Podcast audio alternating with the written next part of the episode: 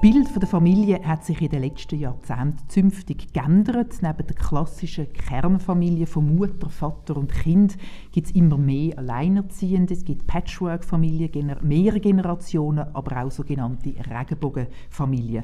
Und das wirft Fragen auf. Welche Unterstützung brauchen die verschiedenen Familienformen? Wie kann man das Zusammenleben von diesen Familienmodellen stärken? Und wie bringen Frauen und Männer den Kinderwunsch zum einen, die Familie und den Beruf unter einen Hut? Mein Name ist Karin Salm und Sie hören den Podcast «Hier und Morgen» von der Universität Basel. In diesem Podcast «Hier und Morgen» diskutiere ich mit zwei Gästen über die Familie der Zukunft und über die Frage, was Lebensgemeinschaften von morgen brauchen. Der eine Gast, das ist Diana Baumgarten. Sie ist Soziologin und Geschlechterforscherin an der Universität Basel. Sie beschäftigt sich mit ganz vielen Sachen, aber unter anderem eben mit Familienforschung und mit der Veränderung von Elternschaftsnormen. Und der andere Gast, das ist der Lukas Ott. Er ist seit 2007 Leiter von der Kantons- und Stadtentwicklung Basel-Stadt. Er hat 20 Jahre lang ein Büro für Politikforschung und Kommunikation gehabt und er ist auch Politiker gewesen. Er ist 18 Jahre im Stadtrat Liestel und ein paar Jahre Stadtpräsident von Liestel. Und interessant ist, dass der Lukas Ott auch Soziologie studiert hat, unter anderem.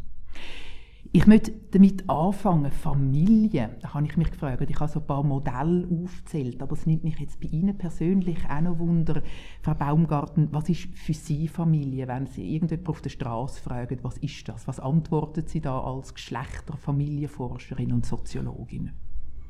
Aha, Sie, Sie fragen mich als äh, Geschlechterforscherin. Dann würde ich glaube sagen, ähm, wir reden gar nicht von Familie, sondern von familialen Lebensformen aus dem Grund, dass, wie Sie gesagt haben, Familie, das ruft ein bestimmtes Bild eigentlich ab, so die bürgerliche Kernfamilie.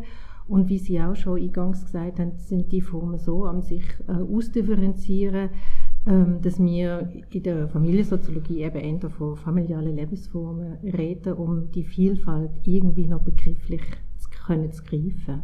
Und würden Sie das Ihrer Großmutter oder irgendjemand anderem auch so erklären, wie Sie es jetzt gemacht haben? Das ist eine gute Frage. Ich glaube, es kommt sehr aufs Gegenüber an, weil da verstehe ich mich natürlich auch irgendwie ähm, dem Zeitgeist verpflichtet. Wenn Sie mich privat fragen, dann ist es wahrscheinlich so eine Mischung aus der alten Definition von Familie, also wirklich über, über Blutsverwandtschaft zu gehen, aber gleichzeitig gibt es auch für mich Personen, wo ich würde sagen, das ist meine Familie, also da fühle ich mich näher und wir haben eine sehr lange Geschichte miteinander, sind über verschiedene Lebensphasen zusammengegangen und die gehören für mich wie auch zur Familie. Also da habe ich gleich, äh, fühle ich mich gleich moralisch verpflichtet, auch diesen Leuten gegenüber. Also dass man Familie auch wählen kann? Ja, das ist eigentlich auch für die meisten Gesellschaften auf der Welt die übliche Form. Die wenigsten Gesellschaften stellen äh, Verwandtschaft über Blutslinien her und wir sehen im Moment eine Veränderung, wo, ähm, wo das Modell eben wie auch ein bisschen wieder auflöst stärker. Vielleicht kommen wir auf das, eben, mhm. woher das kommt. Wie sieht das bei Ihnen aus, Herr Ott? Eben jetzt quasi, wenn man Sie privat fragt, was ist für Sie Familie? Also für mich ist Familie konstituierend fürs, fürs Dasein. Ebenso konstituierend wie zum Beispiel Arbeit ist. Also das heißt, es ist etwas ganz ähm, Wichtiges in unserem Leben, wo ich denke, wo aber immer weniger gesellschaftlich auch determiniert ist oder, oder definiert ist, sondern wo mehr und mehr einfach auch aus der individuellen Alltagsgestaltung oder Alltagserfahrung kommt. Und für Sie jetzt ganz persönlich? Ja, ich glaube, für mich ganz persönlich hat es sicher mit, mit Verantwortung, mit Fürsorge zu tun, die man füreinander übernimmt, Generationen übergreifend. Und das, was jetzt Frau Baumgarten so schön gesagt hat, eben quasi, dass zu der Familie auch das gehört, wo selber gewählt ist, also dass es nicht nur verwandtschaftlich ist, sondern darüber ausgeht, sind Sie das ähnlich? Auf alle Fälle hat es auch mit, mit Zugehörigkeit zu tun, wo über einen, einen engen ähm, Familienbegriff weit, weit raus, rausgeht. Frau Baumgarten, können Sie noch ein paar Sachen sagen zu dem? Eben, das hat mich jetzt wie erstaunt, oder? Also, dass ich bin immer davon ausgegangen, dass Familie eigentlich wirklich das Blutsverwandten ist, oder? Das sind Großmutter und vielleicht Urgroßväter oder so etwas. Aber Sie sagen, das ist eigentlich fast eine Minderheit, die so ja, denkt. Das ist, die ganze, ja. Mhm, das ist ein Spezifikum von westlich geprägten ähm, Gesellschaften. Eben, ich habe schon gesagt, die Mehrheit äh, der Menschen auf der Welt geht nicht unbedingt davon aus, dass Verwandtschaft über Blutsverwandtschaft äh, oder Blutsbande hergestellt wird, sondern es geht dann mehr über kulturelle, soziale Verwandtschaft, so wie das auch in indigenen Gesellschaften zum Beispiel Normalität ist. Also es basiert mehr auf dem Prinzip von der freien Wahl. Zum Beispiel durch die Legalisierung von gleichgeschlechtlicher Elternschaft ähm, entstehen ja neue Formen von Verwandtschaft, wo unter anderem dazu beitragen, dass, das, dass sozusagen diese freie Wahl auch bei uns sozusagen stärker involviert wird in das Bild von Familie. Und ich habe das ganz stark auch bei den Studierenden gemerkt. Ich habe im Herbstsemester 19 ein Seminar zum Thema Familie und Wandel von Familie und die Mehrheit von diesen knapp 30 Studierenden im Raum haben bei der Auseinandersetzung mit so klassischen Text- und Familiendefinitionen also sind wirklich ins Kontra gegangen und haben gesagt, also Familie sind vor allem erstmal die, wo mir nahe sind und wo ich, wo ich mir wie auswähle. Und das wird dann wie spannend für uns zu verfolgen sein, ob das wirklich auch in Praxis umgesetzt wird, oder? Mhm. Was haben Sie jetzt, was Frau Baumgarten gesagt hat, in Ihrer äh, quasi politischen Karriere erlebt? Also das heißt, dass das klassische Familienmodell oder Bild, wo wir im Westen eigentlich haben, so ein bisschen anfängt brüchig werden, aber es gibt mehr Möglichkeiten. Was heißt das politisch? Ja, das heißt ja vor allem, dass, das Bild oder das dominierende Bild von der, von der bürgerlich-patriarchalen Kleinfamilie äh, mehr und mehr ähm, in Frage gestellt worden ist, eben, dass es ganz andere Modelle gibt, auch wer miteinander unter dem gleichen Dach zusammenlebt, aber dass durch das ja auch Rollenbilder aufgeweicht worden sind, dass auch Familienarbeit und Berufsarbeit anders verteilt worden sind. Und das hat natürlich dazu geführt, dass sich zum Beispiel auch die Arbeitswelt ganz stark müssen anpassen aber auch der Staat hat sich müssen überlegen im Sinn von einer integralen Betrachtungsweise auch von den Bedürfnissen von seinen Einwohnerinnen und Einwohnern. Wo ist er herausgefördert? Wo muss er mit seinen Angeboten auch den Bedürfnissen und den sich wandelnden Bedürfnissen ähm, von den Einwohnerinnen und Einwohnern folgen, eben zum Beispiel auch was, was Familie ähm, betrifft. Aber haben Sie das Gefühl jetzt als Politiker, das, was Frau Baumgarten so ein bisschen geschildert hat, das ist wirklich tief in der Gesellschaft angekommen? Also ist sozusagen wirklich so in einem Bauchgefühl drin oder ist das gar noch nicht so weit abgetaucht? Ja, es ist sicher ähm, nicht überall gleich weit oder gleichermaßen ein Bedürfnis. Ich denke, wir haben natürlich auch nach wie vor unterschiedliche soziale Strukturen, ob wir auf dem Land sind oder ob wir in der, in der Stadt sind oder ob wir in der Agglomeration sind. Aber ich denke schon, dass gerade in eher städtisch prägten Gesellschaften sowohl die Entwicklungen viel, viel weiter sind, in dem Sinn sich aber auch Bedürfnisse wirklich gewandelt haben. Und wenn wir wirklich wenn für die Menschen da sind, auch wenn, wenn das als ein wichtiger Zweck auch von einem Staatswesen angesehen wird, dann, dann ist es darum gegangen, wirklich die Bedürfnisse auch entsprechend ernst zu nehmen. Oder man könnte es auch noch mal anders formulieren. Es ist wiederum gegangen, die Menschen die in der Kleinstadt oder in der, in der Großstadt oder zumindest eben in eher städtisch prägten Strukturen leben, nicht im Regen stehen mit ihren Bedürfnissen. Das nimmt jetzt einfach nur Wunder von Ihnen, was jetzt der Herr Ott geschildert hat, also quasi so eben in der, in der städtischen Umfeld, Agglomeration fängt vielleicht eben so das klassische Familienbild eher sich an auflösen es gibt neue Varianten. Ist das etwas, was Sie auch beobachten in Ihrer Forschung, dass quasi das Land dort wie so ein bisschen eher am klassischen Konservativen festhalten? Oder ist das einfach ein Klischee? Ich würde jetzt dem Herrn Ott irgendwie so instinktiv recht geben. Ja, man gibt dem instinktiv recht. Ich bin da sehr, am, ich bin sehr ambivalent dem gegenüber. Ich habe zunehmend das Gefühl, dass so das klassische Stadt-Land-Dilemma sehr unterschiedlich ähm, funktioniert, je nachdem, welches Thema man anschaut, auf welchen Bereich man schaut. Ich sehe natürlich auch, dass man das bei Wahlergebnissen immer wieder ähm, reproduzieren bei bestimmten Fragen, aber bei bestimmten Fragen habe ich auch das Gefühl, ob, ähm, dass bestimmte Leitbilder eigentlich ähm, durchlässig werden durch, durch, die, durch die städtischen Milieus. Ich, und ländlichen Milieus. Es ist sicher so, dass wir in urbanen Räumen vielleicht mehr Möglichkeiten haben. Also einfach, weil das Angebot an Unterstützungsleistungen vielfältig ist, weil einfach auch mehr Leute am gleichen Ort wohnen. Ja, wobei ich denke, also das Angebot ja sehr stark dem Bedürfnis folgt und dass ich schon immer noch davon ausgehe, dass das Bedürfnis in der Stadt stärker ist. Wieso? Ich glaube, auch aus der politischen Erfahrung können sagen, dass je ländlicher das Umfeld wird, desto stärker wirkt eine soziale Kontrolle. Mhm. Und die Sozialkontrolle kann sich eben auch einengend auswirken, wenn es um die Wahl vom eigenen Lebensentwurf geht. Und die Städte wo traditionellerweise ja, ja auch ein bisschen freier Sinn, sicher ein liberales Selbstverständnis auch haben, ähm, sind einfach neutraler gegenüber den Bedürfnissen und auch den Anliegen von ihren Einwohnerinnen und, und Einwohnern. Eben also Neutralität anstelle von sozialer Kontrolle. Da nimmt es mich jetzt Wunder, und das haben wir auch abgemacht, dass Sie, Frau Baumgarten, uns so, auch so ein einen Einblick geben in das, wo Sie als Familie, Geschlechterforscherin, äh, Soziologin am Forschen sind und was Sie dort vielleicht auch so für, für uns auch überraschende Erkenntnisse haben, wo vielleicht eben genau für den Stadtentwickler oder den ehemaligen Politiker, ähm, Herr Lukas Ott, könnte interessant sein. Mhm. Ja, das mache ich doch sehr gern. Sie haben es schon gesagt, also wir ähm, am Zentrum Gender Studies ähm, untersuchen aus soziologischer und geschlechtertheoretischer Perspektive Familie, Vorstellungen von Vaterschaft und Mutterschaft. Wie verändert sich das? Wie sind sie entstanden? Und es ist auch naheliegend, ähm, dann auch zu schauen, was hat das mit Vorstellungen von Männlichkeit und Weiblichkeit auch zu tun.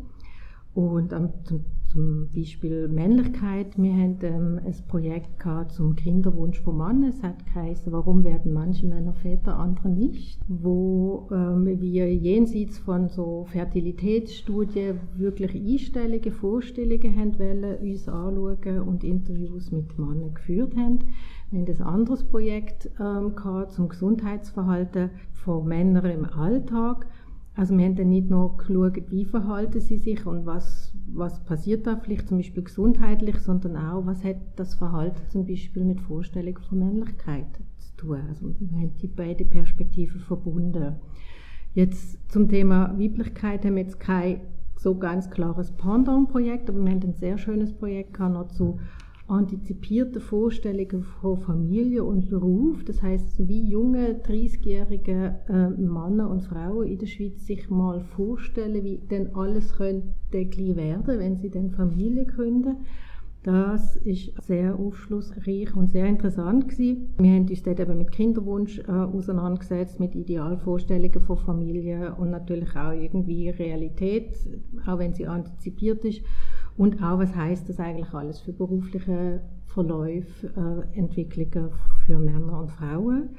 Und wir setzen uns in dem Zug immer wieder auch mit der historischen Entwicklung von Familie zusammen und das Produkt von dem einen Projekt habe ich auch mitgebracht. Wir haben eben für die Metropolitankonferenz Zürich eine Art Auftragsforschung gemacht, uns eben nochmal ganz explizit mit der Entstehung von Vorstellungen von Familien in der Schweiz auseinandergesetzt. Also wir sind ja ein kleines Land und nehmen schnell einfach mal so Forschungsergebnisse, Analysen aus den umgebenden Ländern und adaptieren die und meinen, das ist da alles genauso gleich passiert und äh, sind da sehr in, in auch geschichtswissenschaftliche Quellen gegangen.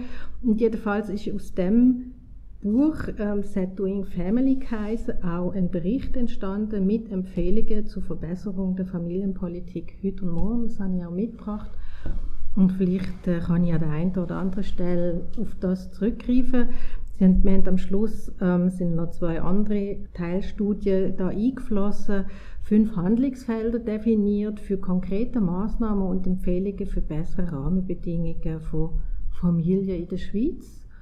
Und an dem Beispiel sieht man auch, dass wir probieren immer wieder auch als AnsprechpartnerInnen zur Verfügung zu stehen für städtische, für kantonale Fachstellen, für Museen, für Organisationen im Bereich Gleichstellung, Geschlechterpolitik, also wir probieren da wirklich einen Wissenstransfer und äh, der Austausch mit der Praxis. Also mir ist der persönlich auch enorm wichtig. Also ich finde das sehr anregend und ich schaffe ja auch empirisch. Das heißt, ich gehe zu den Leuten und frage sie, was eben haben die für Vorstellungen wie stellt ihr euch eures Leben vor? Was sind Schwierigkeiten? Was funktioniert gut? Und das ist so nah dran an den Leuten. Also das bringt mir gar nichts, wenn ich das nur für die Wissenschaft mache. Das klingt total spannend. Jetzt haben Sie eben als erstes gesagt, also dass quasi die, auf die fünf Handlungsfelder wollen wir sicher noch gerne eingehen. Aber das Erste, da bin ich gerade so ein bisschen zusammengezuckt, also quasi von der Männlichkeit her. Warum werden Männer Väter und warum nicht, oder? Was sie dort herausgefunden haben, aber wir haben jetzt ja da einen Mann, den Lukas Ott, und er ist Vater, er hat zwei Kinder. Warum sind sie Vater geworden? Per Unfall oder ist das ein bewusster Entscheid gewesen?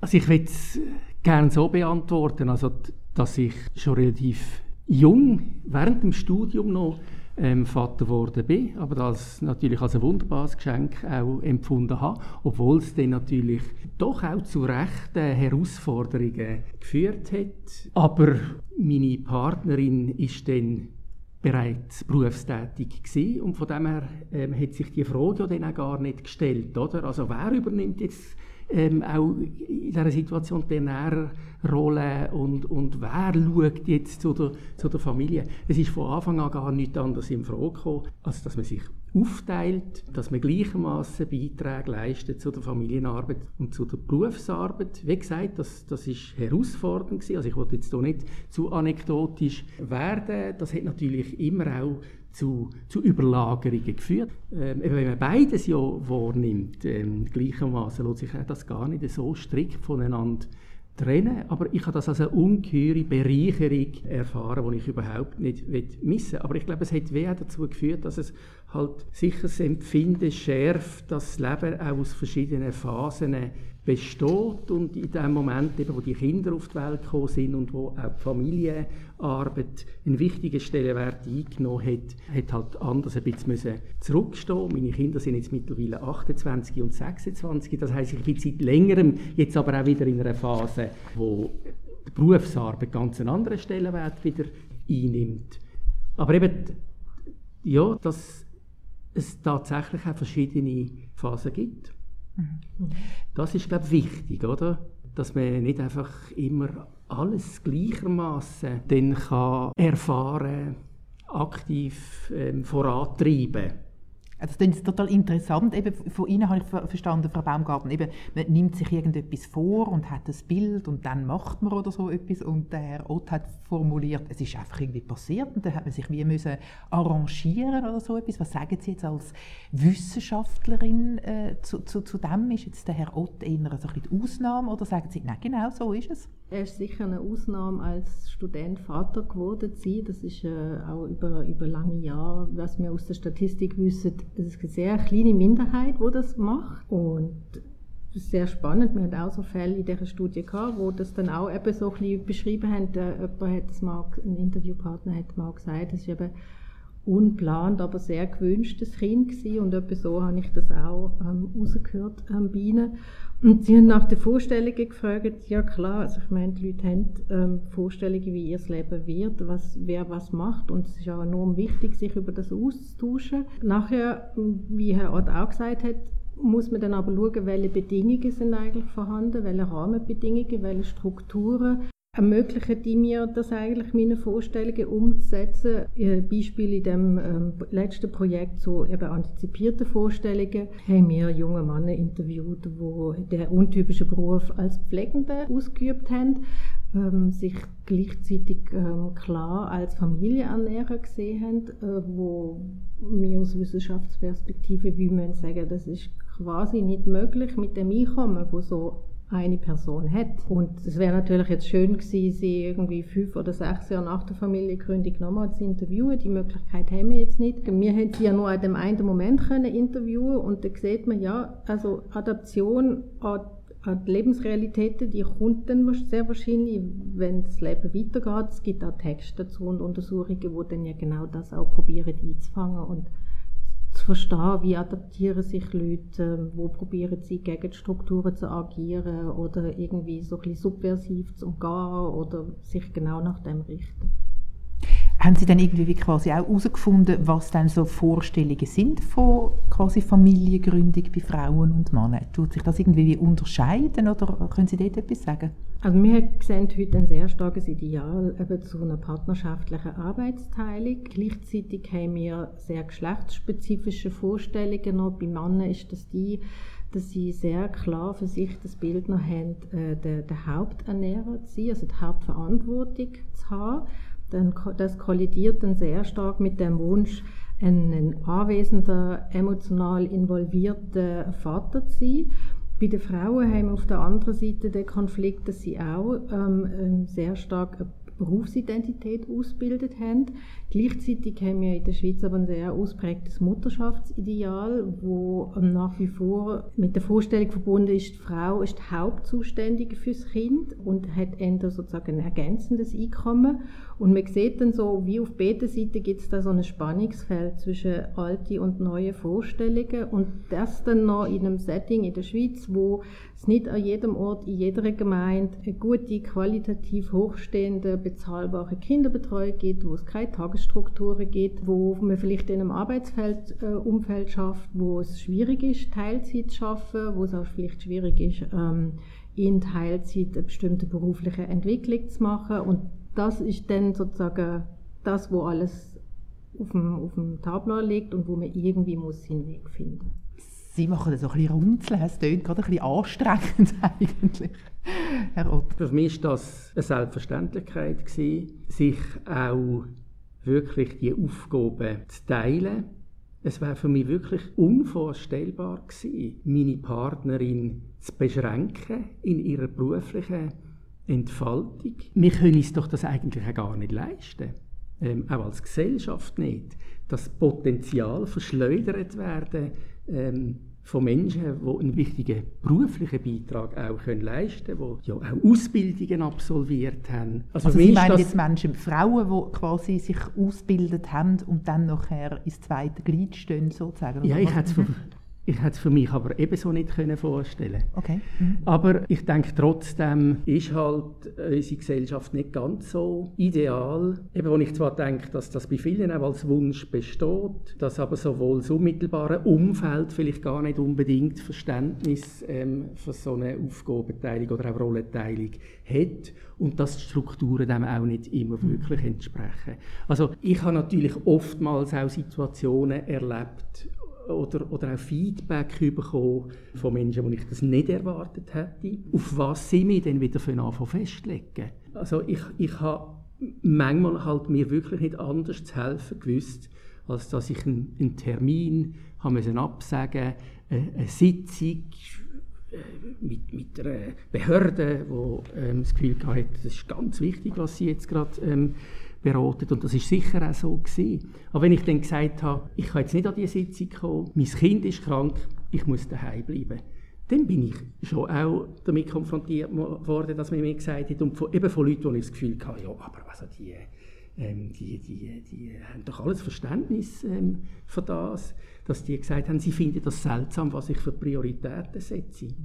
Weil wenn sie in dieser Situation überhaupt noch eine Frage von der, von der Prioritätensetzung wäre, oder? es gibt ja überhaupt nichts anderes, als dass man in dem Moment, wo man die Verantwortung hat, dann bei seinem, bei seinem kranken Kind bleibt. Also ich glaube, das einfach zum, zum Umfeld, dass die alten Rollenbilder, die alten Anforderungen, auch im Sinn von Klischierungen oder sogar Selbstklischierungen, dass, dass die sehr stark sind dass wir sicher auch lange damit konfrontiert sind, dass die Strukturen so eine Aufteilung von Berufs- und Familienarbeit nicht unbedingt unterstützen. Ich glaube aber, dass man gerade hier jetzt ähm, und eben gerade auch in der Stadt als verlässliche ähm, Partner von der Familie haben jetzt können ähm, sehr stark zulegen, haben können Strukturen schaffen, familienbegleitende Betreuungsmaßnahmen zum Beispiel und ich glaube, jetzt erleben wir ja auch gerade eine Phase, wo auch flexiblere Arbeitszeit, aber auch Arbeitsortmodell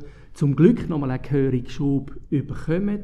Also ich glaube, es braucht natürlich auch entsprechende Strukturen, dass das funktioniert. Liegt es nur an den Strukturen oder liegt es auch sozusagen an den, an den festgefahrenen Haltungen im, im, im, im Kopf? Oder ist das die Frage nach dem Huhn oder Ei? Nein, Nein überhaupt ja. nicht. Also ich glaube, eben, so wie das Frau Baumgarten auch aus ihren Forschungen jetzt hier wiedergegeben hat, also ich glaube, dass, dass die Bilder, die Prägungen halt schon sehr... Ähm, wirklich sehr stark sind. Was sagen Sie? Ich sage auch, es ist, äh, es, sind, es ist beides wichtig und wir probieren ja auch immer die Wechselwirkung anzuschauen. Es ist wie, man blendet die eine Seite aus, wenn man nur Strukturen anschaut und denkt, oh, sozusagen die armen Individuen, die reagieren quasi nur und agieren nie und es bringt aber auch, äh, also man blendet auch etwas aus, wenn man nur individuelle Ebenen anschaut und nie den Rahmen, der ihnen irgendwie überhaupt Wahlmöglichkeiten ermöglicht. Man sieht es in der Familiensoziologie auch so deutlich, wie zum Beispiel Bedürfnisse, die in, in Familie aufkommen, zurückwirken auf Arbeitswelt, wie Herr Ott gesagt hat, wo sich dann muss bewegen und wo muss irgendwie ähm, Teilzeitmöglichkeiten auch für Männer zum Beispiel sich überlegen oder Co-Sharing-Modelle entwickeln und so weiter. Das ist ja genau so ein Moment, wo etwas von den Individuen auf Strukturen zurückwirkt. Und Betreuungsmöglichkeiten ist dann zum Beispiel ein Beispiel für den anderen Weg. Jetzt gerade, wenn wir die Arbeitswelt ansprechen, dann glaube ich, eben geht es halt schon auch um Potenzial, um Talent, auch um einen gewissen Kampf um diese Potenzial und, und Talent. Und ich glaube, da müssen wir uns gleich auch immer wieder bewusst machen. Also wenn es um, um familienergänzende Angebote geht, wenn es um die Vereinbarkeit von Beruf und Familie geht. Also ich meine, da sind wir einfach am Schwanz ähm, in Europa. Und ich glaube, von dem her ist es auch im Interesse von, von Arbeitgebern, die durchaus auch immer wieder mühen, qualifizierte Arbeitskräfte können rekrutieren und wo das ja auch international müssen, müssen können machen dann, dann müssen wir da also gehörig nachbessern, damit wir den Kampf um, um die Talente nicht von vornherein verlieren, weil es einfach gar nicht attraktiv ist, unter diesen Voraussetzungen hier hinzukommen. Das ist eine Erfahrung auch aus der, aus der Politik oder aus einem Rothaus. Leute, die wollen zuziehen was interessiert sie eigentlich? Also auch hier so ein bisschen das Klischee, die Leute interessieren sich ähm, vor allem für das Portemonnaie, für die, die steuerliche Steuern, genau. Mhm. Situation. Genau. Das, habe ich so nicht erlebt. Es geht oftmals in erster Linie darum, was haben wir für ein schulisches Angebot, ähm, also haben wir möglichst ein, durchgehendes ähm, Angebot und was haben wir für familienergänzende Betreuungsmaßnahmen. Das ist ein Bereich, wo einerseits natürlich der, der Staat gefordert ist, ein entsprechendes Angebot zu erbringen. Aber ich denke, es ist ganz wichtig, eigentlich im Sinne von einer Public-Private Partnership ist auch die Arbeitswelt, sind unsere Arbeitgeber sehr stark gefordert, ebenfalls in ihrem Zuständigkeitsbereich nach ihren Möglichkeiten sich eben auch entsprechend zu positionieren, entsprechend Angebot schaffen, eben im Sinn zum Beispiel von flexiblen Arbeitszeitmodell, Arbeitsortmodell, eigene Familie, ergänzende Betreuungsangebote allenfalls zu schaffen oder sich auch zu überlegen, ob sie sich nicht finanziell beteiligen an diesen Angeboten. Mhm. Frau Baumgarten, wie weit würden Sie sagen, inwieweit ist jetzt quasi das tatsächlich auch eine staatliche Aufgabe? Das kommt darauf an, glaube wie man fragt in der Schweiz. Also wir haben historisch halt ein liberales ähm, Verständnis von Familie, wo ähm, es dazu gehört, dass man Fürsorge für Familie zunächst erstmal privat sieht. Ähm, ich bin mich am fragen, ob sich das eigentlich im Moment so ein bisschen am, am verändern ist. Ich habe immer das Gefühl, oder ja, ähm, wenn nachher äh, die Kinder 18 werden und äh, gute Arbeitskräfte sind und Steuern zahlen, dann sind sie ja plötzlich interessant für den Staat und für die Gesellschaft. Und wieso sind sie eigentlich nicht vorher schon interessant? Also ich habe ja ursprünglich auch mal Pädagogik äh, studiert und das ist mir so sozusagen so selbstverständlich irgendwie Leute gut zu begleiten, den ganzen Lebensweg damit sie nachher sozusagen ihr Potenzial auch gut können entfalten können. und von dem her habe ich das Gefühl, ist das schon auch im Interesse vom Staat. Eben, ich glaube, das Interesse vom Staat im Sinn ähm, von, einer, von einer wirklich ganzheitlichen Betrachtungsweise. Das setzt ja nicht erst ähm, ein, eben, wenn der 18. Geburtstag ähm, dann von jemandem hätte können, können gefeiert werden Und ich, ich glaube, es, es geht darum, jetzt doch den Rahmen vielleicht noch mal ein bisschen weiter zu spannen, dass wir ja ein grosses Interesse daran haben, dass unsere Gesellschaften oder, oder auch Gemeinschaften, dort wo wir wohnen, dass das eben durchmischte Gesellschaften sind, Generationen durchmischte Gesellschaften, im Sinn von einem Zusammenhalt auch, aber ich denke auch letztlich im, im Sinn auch von, von robusten, resilienten Gemeinschaften, die auch über eine gewisse Widerstandskraft ähm, verfügen, zum Beispiel gerade in einer Phase, wie wir sie jetzt ähm, erleben, wer kann sich denn für die anderen auch, auch engagieren oder wer ist in der Lage, auch Lasten zu tragen, Solidarität überhaupt ähm, können her herzustellen. Also ich glaube, es ist ganz wichtig für Familien, äh, gerade auch mit kleineren Kindern, dass man sicher unterwegs ist zum Beispiel, dass die Lärmbelastung nicht zu groß ist, dass die Luft sauber ist, dass es genügend Erholungs- und, und Grünräume gibt zum Beispiel. Und das hat ja aber auch dazu geführt, wenn wir jetzt so die letzten 10, 20 Jahre anschauen, dass, dass unsere Städte tatsächlich es auch geschafft haben, auf die Bedürfnisse stärker einzugehen. Und das hat dazu geführt, dass tatsächlich unsere Städte auch für die Familie attraktiver geworden sind. Also dass man wie könnte sagen, wenn es dem Kind wohl ist und wenn die sich sicher fühlen, dann fühlen sich auch die Erwachsenen wohl, könnte man es so sagen? Mhm, aber ich, ich also verstehe auch so, dass eigentlich der Staat sich da zunehmend engagiert hat, um die Städte so attraktiv zu machen. Oder würden Sie sagen, das sind alles private Initiativen gewesen, die das geleistet haben? Das ist wirklich eine, eine, eine ganz aktive mhm. ähm, Stadtpolitik gewesen, die jetzt ähm, betrieben worden ist, eben wo, wo, wo auch ein Teil dazu beitragen hat, dass wir eine Art Renaissance von unseren Städten jetzt auch erlebt haben, wo wir ja zumindest feststellen, also nachdem man ja sehr lange auf der abgebenden Seite war, also in dem Moment, wo junge Menschen älter geworden sind, ähm, haben sie die Stadt oder die Städte verloren. Eben aufgrund ähm, von, von Beeinträchtigungen auch von, von, der, von der Umwelt zum Beispiel, der Umgang mit der Massenmotorisierung in der Stadt und so weiter und so fort.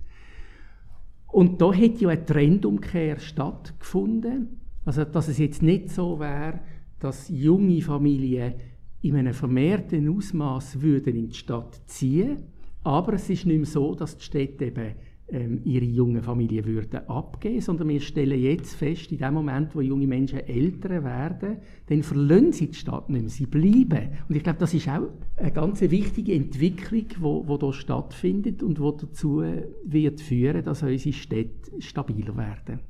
Sie haben ja, äh, Frau Baumgarten, eben gesagt, mit dem Doing äh, Family, oder? Doing, äh, dort äh, quasi die Handlungsempfehlungen oder Stränge, wo Sie dort äh, rausgeschafft haben. Und Sie sind auf fünf gekommen. Das ist eigentlich ja noch relativ einfach, oder? Das kann man so eins, zwei, drei abzählen und dann hat man, kann man die Faust machen oder man kann, kann winken.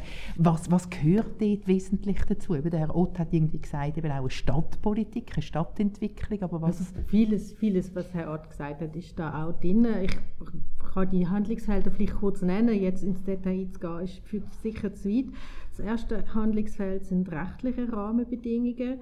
Ähm, dort ist eine Empfehlung, dass man eben auch äh, Verfassung, Gesetzgebung von Gemeinden, von, von äh, Kantonen äh, zugunsten von diesen neuen Familienformen auch anpasst. Das hat er, glaube ich, ganz am Anfang gesagt, dass man die äh, Geschlechtermodelle unabhängig probiert zu formulieren. Mir ist noch so ein Beispiel hängen geblieben, eben zum Beispiel, wenn man auch Familie ergänzende Leistung abholen von der Gemeinde dann scheitert man ja schon an Formular, wo zum Beispiel, wenn man muss sagen, wer, sind Sie jetzt Mutter oder Vater? Ja, wie ist das jetzt bei Familien, wo, wo man eben sagt, das ist jetzt freie Wahl? Also da muss man auch auf so einer Ebene sich überlegen, wie holt man das eigentlich ab, dass es jetzt neue Familienformen ähm, gibt.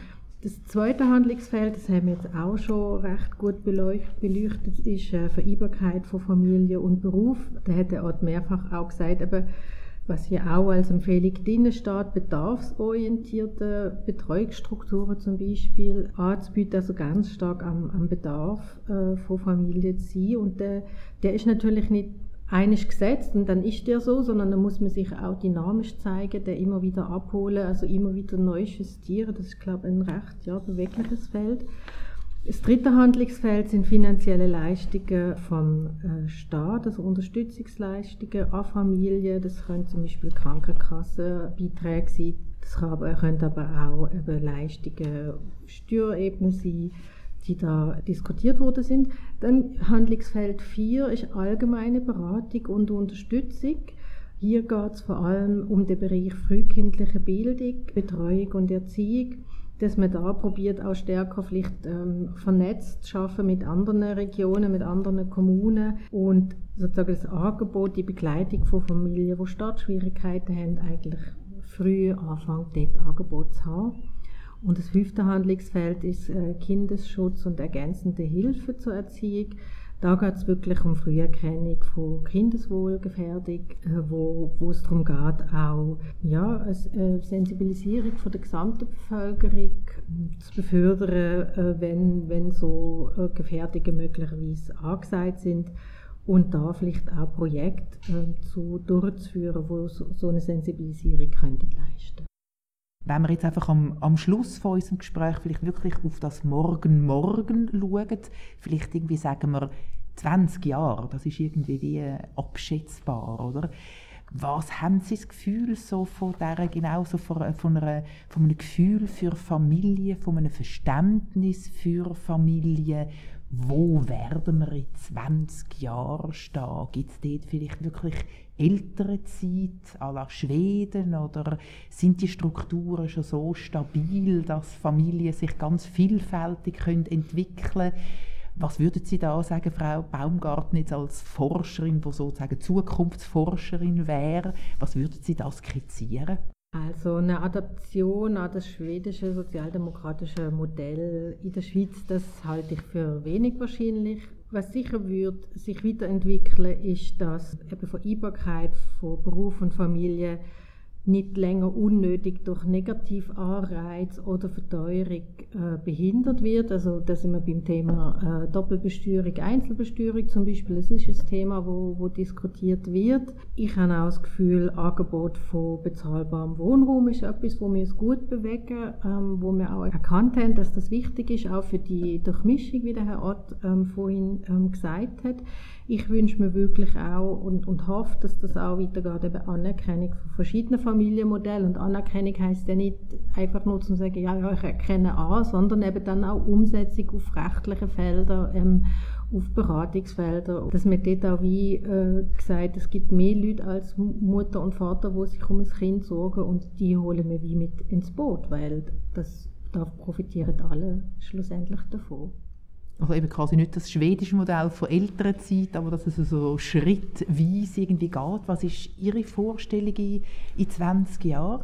Also ich, ich glaube, dass eine gewisse Annäherung an, an das europäische Umfeld wird, wird stattfinden. Ich, ich glaube, dass das wird unabdingbar sein, eben auch zum attraktiv zu bleiben. Also eben ich, ich glaube, dass verschiedenste Arbeitgeber sonst auch ein Problem werden bekommen. Eben, dass es nach wie vor auch darum geht, wirklich ähm, können die gesellschaftliche Vielfalt können zu gewähren.